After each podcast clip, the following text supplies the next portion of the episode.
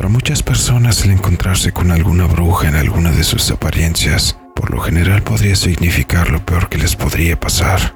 En mi caso les puedo decir que esa bruja era mi abuela.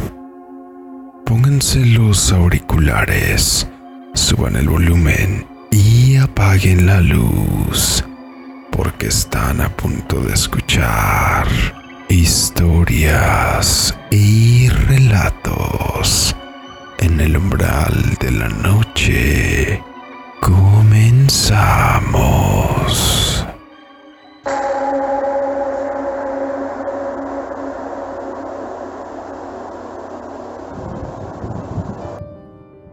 De un tiempo hacia acá me he puesto a pensar sobre dicha situación y me cuesta un poco de trabajo asimilarlo como tal, puesto que para una persona que desde que empezó a crecer estuvo conviviendo con todo lo que para muchas personas es paranormal, provoca que de alguna forma fuera lo suficientemente llevadero. Hasta hoy en día he podido hablar con algunas personas respecto a sus creencias y experiencias con brujas es que de alguna manera he razonado lo que ese tipo de acciones significaban en aquel entonces, ya que si un niño que no había estado conviviendo con la familia de alguna manera hubiera presenciado lo que mis primos tíos de mi edad y yo vivimos más de una vez, seguramente hubieran quedado marcados de por vida. Solíamos visitar la casa de la abuela con frecuencia y por las creencias populares, tal vez uno pensaría que una bruja o una persona que ha dedicado parte de su vida hacia la brujería podría ser una persona aislada de la sociedad o que evitaría tener lazos de sangre. Pero lo cierto es que hasta donde recuerdo, a pesar de que mi abuela era algo seria, nunca fue una persona apartada y con la mayoría de los nietos era muy cariñosa siempre que podía. Había muchas ocasiones en que los primos nos reuníamos en la casa de la abuela para convivir y por cuestiones de lo que ahora pienso que tal vez en más de una ocasión era para que nuestros papás realizaran algún tipo de trabajo o ritual. Como niños que éramos nos poníamos a jugar en el gran patio que había en la casa de los abuelos. Era un terreno de por lo menos 20 o 30 metros de fondo con grandes árboles y que conectaba directamente con algunas de las parcelas que usaban para cosechar maíz y otros granos en la localidad, por lo que sin problemas podíamos hacer de todo en ese gran terreno.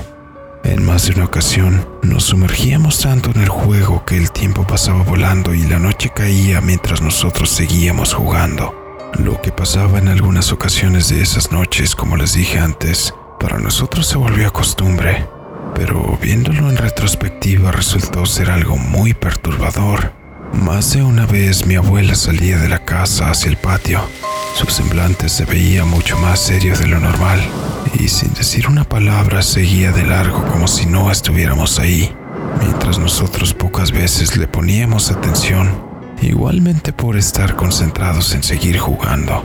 La abuela se desaparecía en la oscuridad por lo general y no la volvíamos a ver hasta el día siguiente o hasta la próxima vez que nos llevaban nuestros papás para visitarla. Una de esas veces decidí ponerle algo más de atención y seguirla. La noche estaba fresca y hasta cierto punto despejada. En el cielo brillaba una luna llena que se veía inmensa, mucho más grande de lo normal.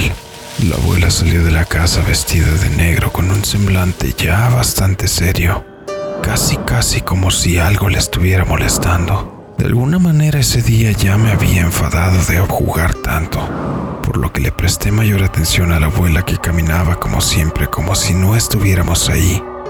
La seguí viendo como no titubeaba y caminaba con decisión hacia el límite de la propiedad, donde sin siquiera voltear hacia atrás o ver quién estaba ahí, abrió la cerca que delimitaba el patio y se internó en dirección a las parcelas. Pero lo curioso fue que lo hizo sin seguir la brecha que se había designado para pasar con los vehículos o ubicarte de mejor forma. Ella simplemente se internó entre los arbustos y yo la empecé a seguir.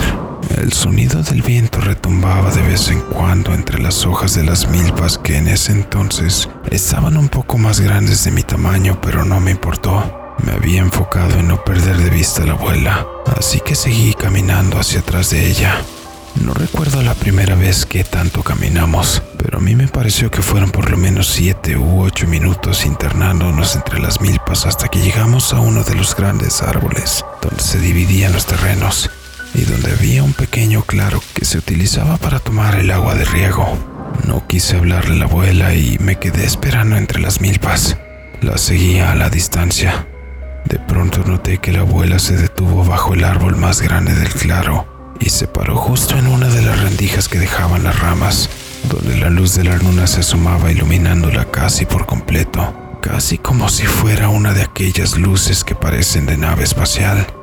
La abuela empezó a quitarse las ropas hasta quedar completamente sin nada. Fue entonces que me sorprendí.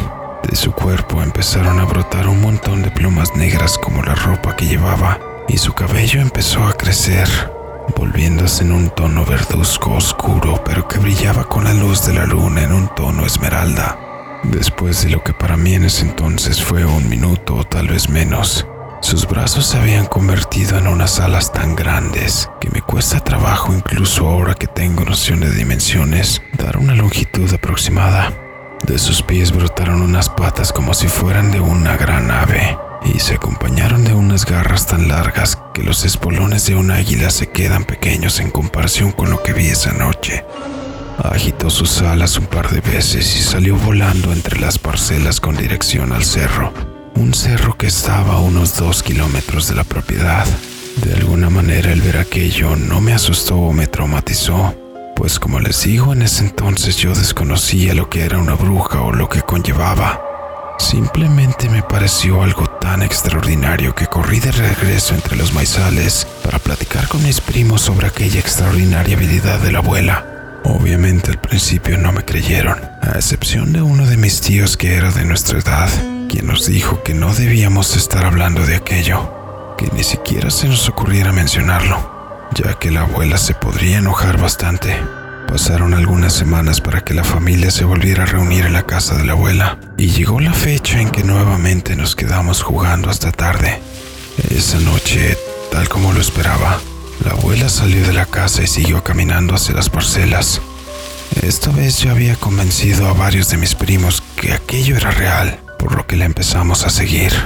De alguna forma me parece que aquello era algo que la abuela quería que hiciéramos, pues no fuimos para nada discretos y hacíamos mucho ruido. De nuevo, cuando llegó al gran árbol, se posó bajo la luz de la luna que la iluminaba y se despojó de sus ropas de nuevo, para convertirse nuevamente en aquella extraña y gigantesca ave de plumas negras y grandes garras en sus patas. Ninguno de los primos nos asustamos Incluso como una broma hacia la abuela, decidimos tomar sus ropas y escondérselas entre los maizales antes de que regresáramos a la casa. La actividad de seguir a la abuela a sus transformaciones hasta cierto punto se llegó a convertir en rutina, pero no fue hasta hace unos años que lo empecé a reflexionar a detalle, pues de haber sabido que aquello se había relacionado con lo que esa actividad se refería, Probablemente ahora sería una persona con traumas bastante profundos, o que tal vez ni siquiera podría estar aquí, pues no supe que mi abuela y algunos miembros de la familia eran parte de una poderosa descendencia de brujas. Ya hace algunos años que me deslindé de la convivencia de esa parte de la familia. Igualmente, dejé de hacer las prácticas que de joven me inculcaron mis tíos y mi propia abuela. No espero que me crean con esta historia, pero sé que probablemente ahí afuera hay muchos otros grupos como mi familia, personas que tienen habilidades y conexiones con las artes oscuras bastante poderosas. Gracias por compartir mi historia.